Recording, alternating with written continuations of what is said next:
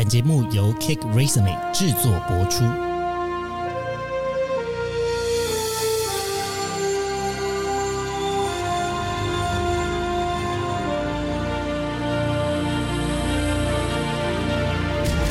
欢迎来到职涯探险，我们将固定在每周分享职场与人生的真实现场，图鉴各种职场生活丛林中的经验故事。好的，欢迎来到今天的职涯探险。那求职特训班是我们全新的一个系列主题，让从来没有找工作经验的新鲜人，也可以透过收听这个系列的节目，熟悉求职的历程，并并充分发挥自己的长才。今天我们一样邀请到我们校园大使的两位来加入节目的录音。首先，先欢迎 Hello，大家好，我是中央大学的大三的山如，中央大学大三的山如。哎，你念什么科系啊？呃，文院学士班，它这是一个文学院的不分系。哦哦，到大三还可以不分系耶？对对对对哇，好酷哦！Hello，大家好，我是来自辅仁大学日文系大三的立体。还辅大日文大三的例题。那今天呢，我们要聊的主题呢是关于团体面试。那呃，首先呢，我想要先问一下，请问两位会喜欢或是害怕团体面试吗？我蛮喜欢的欸，哦，真的假的？蛮喜欢的。怎么说？因为我觉得个人面试的话，有时候如果自己讲不好的话，就会很明显，就是没有其他人帮你 cover 还是怎么样。嘿嘿嘿嘿嘿嘿，这样的思维蛮正向的耶。基本上，因为呃，通常在团体面试的时候，不是大家也都会轮流答到答案嘛？那万一那一题你就先听了别人讲的比较好的答案，那要怎么办？没有，我都会告诉自己，You 加 are 油 the best 哇。那看来我们今天这个主题也是不用继续录下去了，可以先结束在这里。好，那立体呢？你怎么想呢？你对团体面试你就是初步的想法，你觉得是什么？嗯，我觉得硬要说的话，我蛮讨厌团体面试的，哦，因为团体面试就会遇到很多很厉害的人，然后很容易被他们讲走我想要讲的答案。嗯，所以就有点像是我刚才讲的这样子的情况，就是怕你自己觉得最好的单被别人讲走。对对对，了解，嗯，我自己是觉得参加团体面试的时候，呃，我之前比较多的经验可能是在外商的航空公司的面试啊，其实。台湾的航空公司也会耶。第一关面试的时候，可能也是团体面试。但总之呢，它是会让我觉得肾上腺素分泌，有一点紧张的情境。可是后来我还蛮享受在团体面试的。那今天这个主题呢，我们就会有蛮多问题跟主题来讨论团体面试跟个人面试的差异点。不过呢，在真的开始讨论之前呢，也要先跟大家分析一下，就是就像我刚才所讲的，团体面试跟个人面试还是有差异的。基本上，团体面试自己可以讲话的时间就比较少，然后也不会有其他人。那要怎么样在团体与个人之间的这个时间的掌控性上面，让自己有个比较好的表达？这是我觉得在团体面试中，我后来呃会特别小心的一点。好，那目前如果提到团体面试的话，请问两位有没有什么样子的担心或者是情境是你们觉得嗯好像没有那么好回答的吗？那我想先问一个问题，就是为什么公司要使用团体面试而而不是个人面试啊？因为团体面试不是呃每个人可以知道的资讯会比较少吗？哦，我觉得。嗯，你们还记得那个时候来参加 K Christmas 的校园大使吗？我现在可以讲吗？嗯，还是不好讲。好啦，没有啦，就是你们在参加校园大使的时候，也是采取团体的面试嘛。嗯嗯。那其实我觉得，对于新鲜人来说，团体面试是一个很容易看出来你对于这件事情是不是很充分，或者是很有百分之百的这种自信。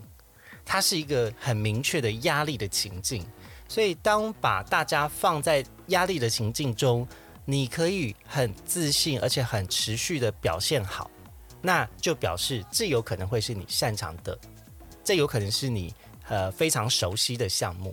所以，呃，从那一次的团体面试经验，我不晓得你们有没有发现，其实有一些人可以非常侃侃而谈的去聊自己过去的经验，但是也有一些人，嗯。他其实他的经历非常好，可是他就表达的没有那么好，那就会有一点可惜。当然，我们也会适时的把球就安排给每一个人会有回答的机会。可是，就像我刚才所讲的，其实团体面试的时间是非常有限的。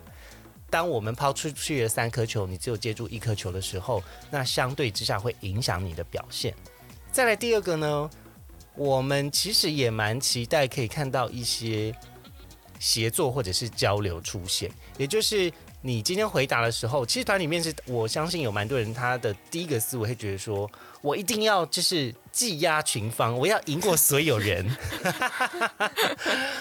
有这样的想法跟野心是好的，但是在面试的过程中，记得不要太锋芒毕露。我反而觉得有的时候要适时做球给其他的人，又或者是在回答的过程中要展现那种呃一起协作的方式。那当然，在我们之前面试的那个结构中是没有这样子的机会的。可是有一些团体面试是要大家一起去讨论一个问题如何被解决。然后以及去分派任务，那像我之前在航空公司，可能就会有遇到要分派任务，然后去团体讨论，然后最后是用英文回答，因为是个外商的这个航空公司。嗯，那所以中间的讨论的过程，就会有一个观察家，就是在旁边记录说，哦，哪一个人是主导这个团体进行讨论的？那最后分工是怎么样子分工的？然后报告的时候是怎么样报告？他其实时间没有很长。可是，如何在这个短时间内有协作的能力，可能也是这间公司会在意的点。好，那山如，你觉得这样子有回答到你的问题吗？有有有有。嗯，我蛮想要问，就是因为我去团体面试的时候，我曾经自己有经历过，我在面试的当下忘词，就可能我背的自我介绍我忘记，或者是我当下讲的话我忘记要怎么。要讲什么要点呢？然后我也有遇过，就是我就是跟我一起面试的伙伴，然后他忘词了当下，他也是很尴尬，他就马上说了一个 sorry。对，然后我自己就是很就是想知道说，如果这个当下忘词的当下，到底应该要怎么做，怎么反应比较好？我觉得可以让自己比较轻松的想起答案的方式，就是最好的方式。通常我觉得大家遇到卡词或忘记要讲什么的时候，其实就是脑筋一片空白，然后觉得呃脸涨红啊，然后手冒汗啊。但是让自己可以迅速的调整回来，这样子的心情，我觉得是最重要的。那如果真的忘了，我觉得你也不用印象。嗯嗯，就就真的这一球就搞砸了。哦，对啊，可以。快速的结束，然后就那那有需要跟他说对不起，我忘记了，这样吗？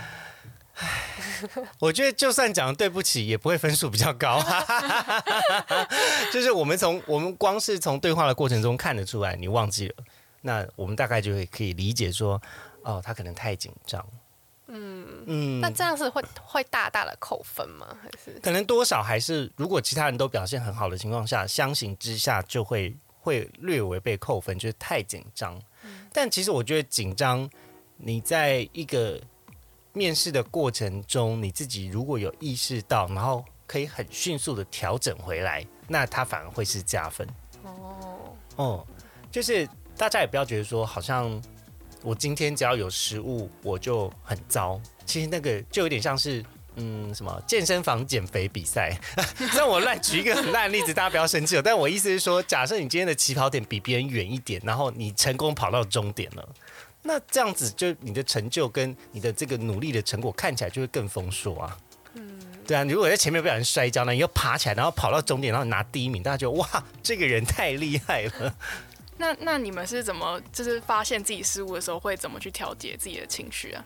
就因为面试一定是一直在进行的。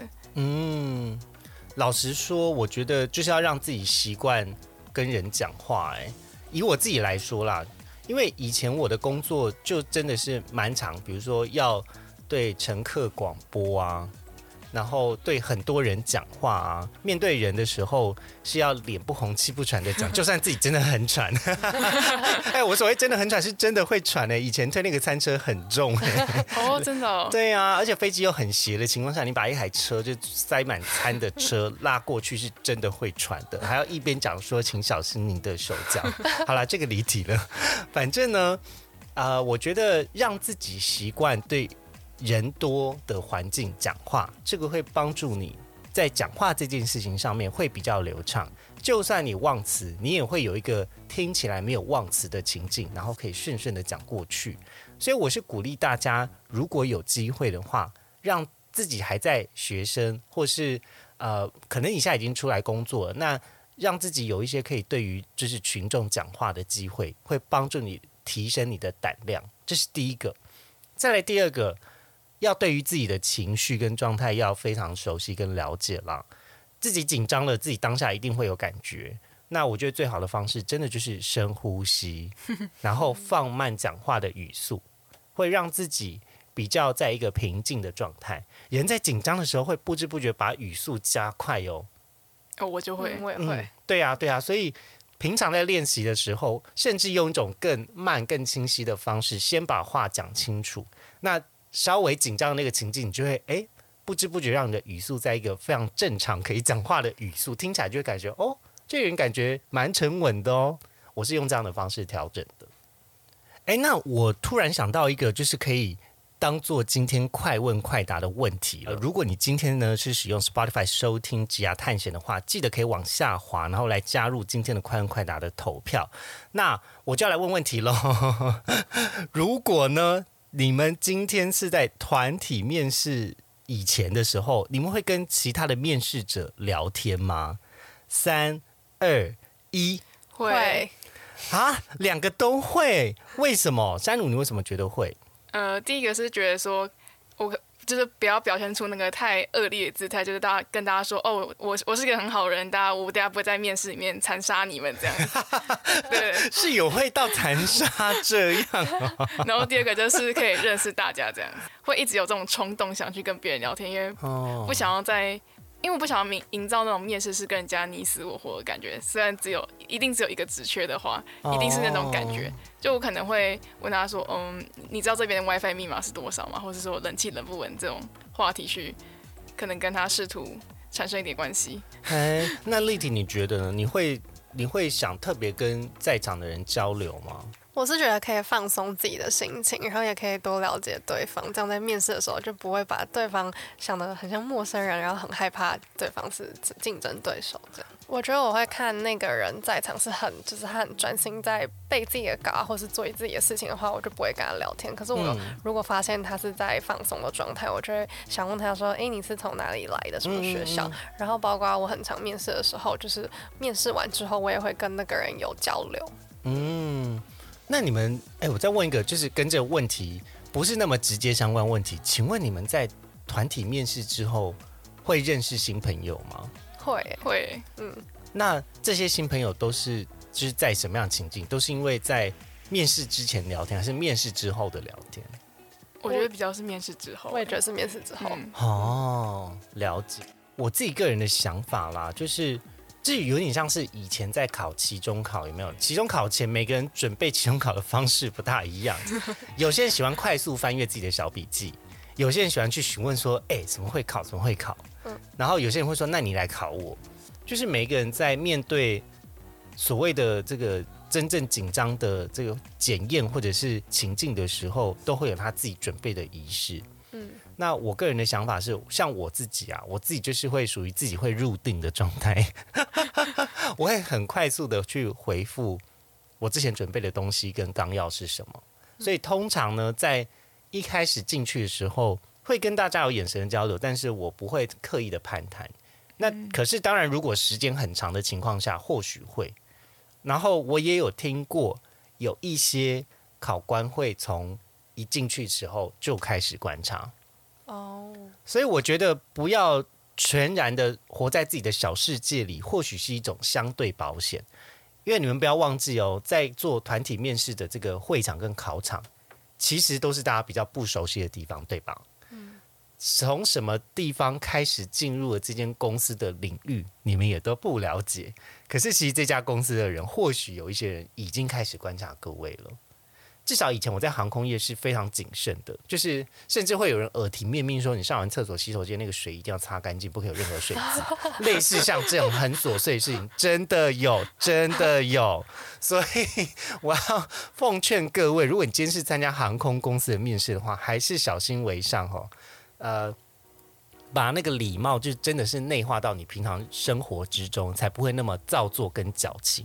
那当然，我觉得团体面试如果等候的时间很久，用音量不会太大，不会干扰到别人的方式交流，或是友善的认识彼此，其实也会帮助化解等一下进去到面试场合的时候第一个你可以直接讲出其他朋其他朋友的名字，哇，那我觉得对考官来说，哇，这个人他居然知道这个人是谁，那也是一种蛮友善的表现。那在第二个是了解彼此的背景之后，那大概也会可以知道，嗯，他可能会讲哪方面的这个见解或者是想法，那我或许可以补充另外一个方面。那我觉得如果有这样子的讨论，或许是好的。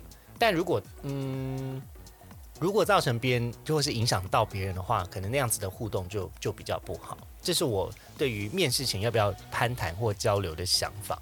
但我刚才问那个问题是，其实我觉得团体面试也是一个蛮合适可以结交朋友，可以蛮适合结交朋友的一个状态跟情境啦。因为大家毕竟都对同样一个职位或是一个职务有兴趣嘛，或许大家来自各同不同的领域。不过，就这透过这样子的机缘，然后去认识到彼此，也可以认识各种不同领域的人，也蛮不错的啊。或许大家也可能在下一次的团体面试见面嘛。好像我们上次就也有见到，是之前曾经同样在某一个团体过，然后接下来又在我们这边的团体面试遇到的。嗯嗯，对呀对呀，我会用这样子的心态啦。嗯。那你们会很刻意把就是面试者想成是自己的竞争者吗？或是给他什么特别的定位吗？嗯，竞争者或特别的定位哦，应该是说我会很仔细。如果我是面试者，我会很仔细去听我喜不喜欢这个答案，我会去学习他在团体面试讲的好的部分，去分析自己等一下如果要讲的话哪边要更好。所以我觉得团体面试确实就像山如一开始所讲的，呃，你会有很多观摩别人的机会。那透过这样子的观摩，去反思你自己的表达上面有哪边还不够。那不过当然，嗯，这种经历或者是经验的东西，你已经没有办法在面试里面有更高的提升了。所以基本上就是你有什么就讲什么。可是你可以思考的是，他今天把这个故事或把这个经验讲得怎么样？那是不是在我身上讲的时候，我可以更怎么样？然后我也会偷偷观察考官跟。就是在听他故事时候的表情，对，所以其实，在等候的时间要做很多事情，基本上不是放空，就是仔细观察现场的互动到底发生什么事情。每次他里面说完，我都觉得我的精神被掏空了一部分。对呀，对呀，所以我我是觉得偶尔有一下这样子的这个情境，我还蛮蛮喜欢的啦。嗯，那我们想知道，就是在面试中面对那种。突如其来那种情境题，到底要怎么事前准备？好，情境题哦，嗯，比如说，那丽婷，你觉得在情境题，你就是你可以大概举个例子吧？比如说，他的情境是举到什么样子的情境啊？就是我觉得，例如当时我在准备 K Resume 校园大使的面试，我就是会知道有情境题，但是。就是跟我原本准备的方向好像不太一样。哦，真的哦。嗯，我们我们那时候考的什么问题，你还记得吗？我有点忘了，但是我真我真的觉得很难，然后我都是就是灵机应变。了解。嗯，首先呢，来 cake recipe，我们不会考你这个 cake recipe，就是 我们不会考你说啊，那我们如果今天要制作一个蛋糕的时候，请问你要怎么做吧？我们应该考的比较会像是像是行销相关工作。的时候，比如说，假设你今天要拍一个影片的计划，你会如何构思？类似像这样子的问题。那通常呢，大家不要忘记情境题，一定一定是针对这一个工作去设想，或甚至是他已经呃，就是在这个职位上面的工作情境，抛给大家来看，你如何应对。他真的是蛮扎实的，在考验大家。比如说，假设要当校园大使，可能在行销的部分或公关的部分，需要有呃相关的经验，会比较能够答题的好。那如果没有这个经验，其实透过情境题，很快就可以检验出来说，哦，他可能没有太多实际操作的经验，只有对于这个校园大使有比较多的想象。嗯嗯，所以情境题基本上要能够答得好，你一定要有这个充足的。背景知识跟实际操作的经验，这是第一个。再来第二个，一定会有一些情境题是所有人都答不好的。那那种情境题，其实就是要来看大家的灵机反应，或是他其实没有正确解答。我举一个例子，呃，我以前在航空业的团体面试有被问过几个问题。首先第一个啊是我我这样好像帮大家准备那个 航空公司面试考试，哎，会不会大家误会？好了，反正就首先有一个问题，就问说，假设今天有一个乘客在用餐时，然后在你在送餐的时候，你发现前面那个人的椅背往后倒了，然后就挡到他用餐，那请问你要怎么做？来，两位立刻回答，请问你要怎么做？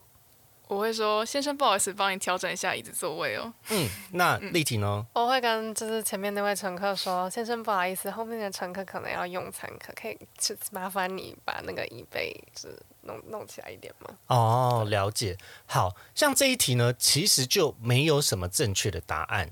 那如果你们仔细回想，在飞机上面用餐之前，一定会有一段广播是，请竖直您的椅背，我们即将为您送餐。那广播其实基本上啊，就是当空服员走到这里的时候，他没有什么太大道义责任啦。就是我们已经有先广播了，是这个人没有先扶正，可是你要考量两个，你会影一次影响到两个人的感受嘛？那首先第一个，你一定是会先看谁先注意到这件事情。像我的话，我可能会先看被影响的人有没有很不爽。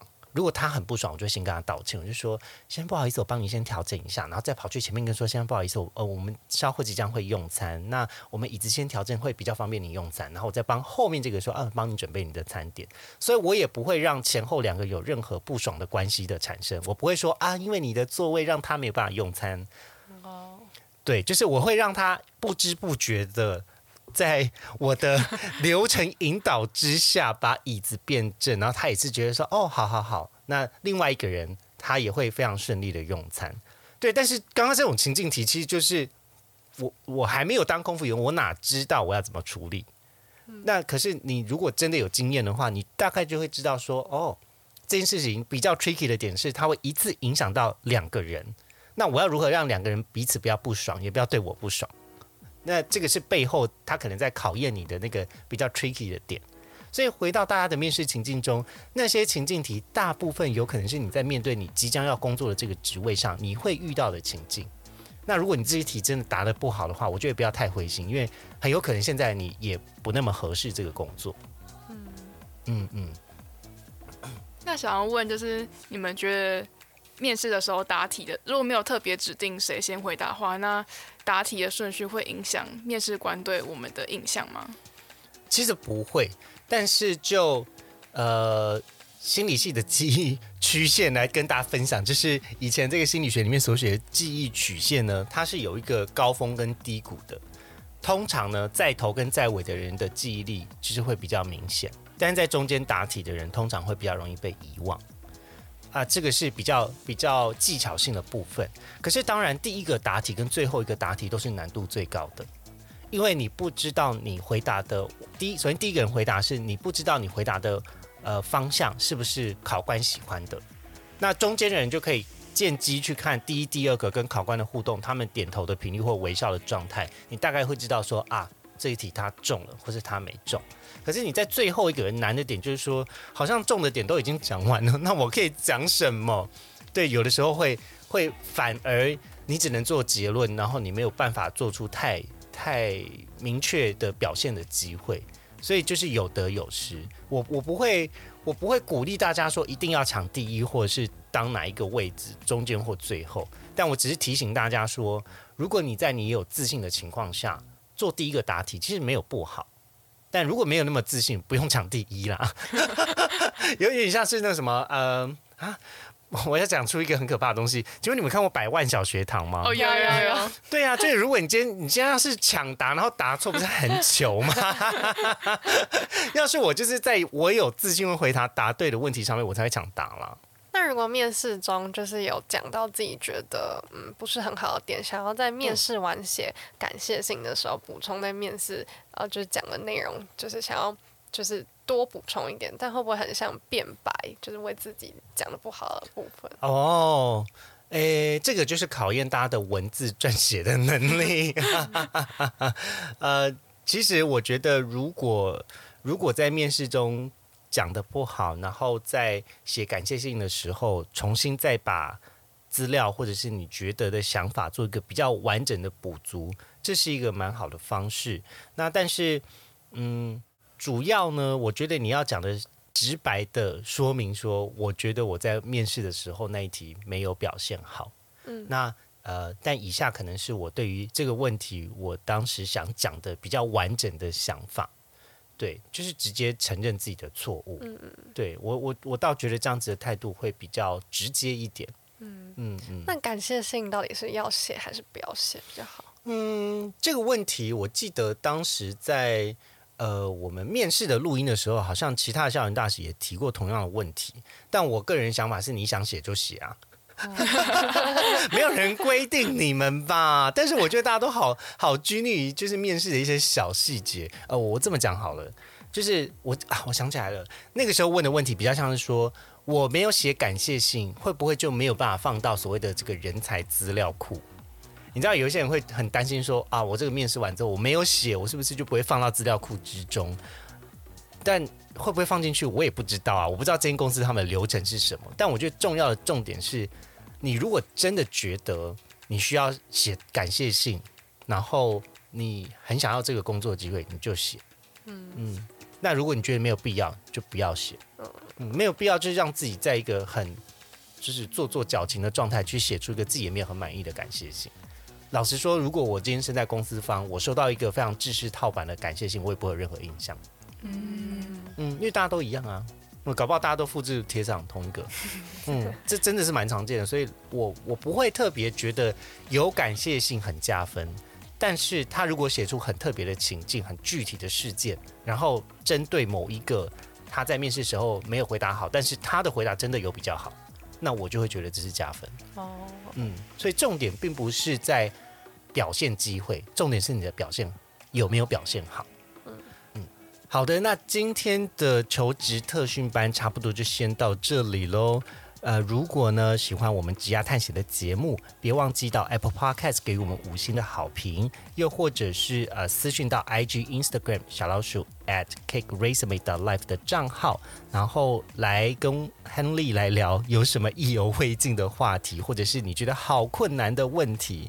那今天要先跟大家说拜拜喽，大家再见，拜拜，拜拜。今天的职涯探险就先到这喽，希望你喜欢本集的节目内容。别忘了，请记得在 Apple Podcast、Spotify 给予我们五星的好评，并追踪我们的 Instagram 小老鼠 at take resume 的 life，C A K E R E S U M E 点 L I F E，分享给你周遭的好朋友。我们下次见喽！